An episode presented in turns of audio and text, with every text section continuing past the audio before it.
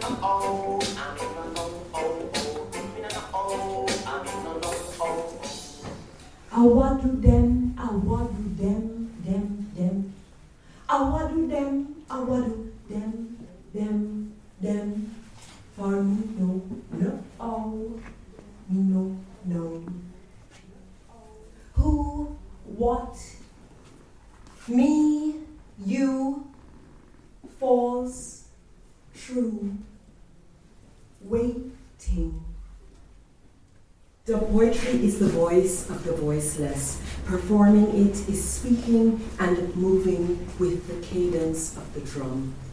Today I'm happy to celebrate 10 years Freiburg Postcolonial, reading excerpts from my collection of Poetry Africa Don't, which look at postcolonialism in Africa from certain points in history.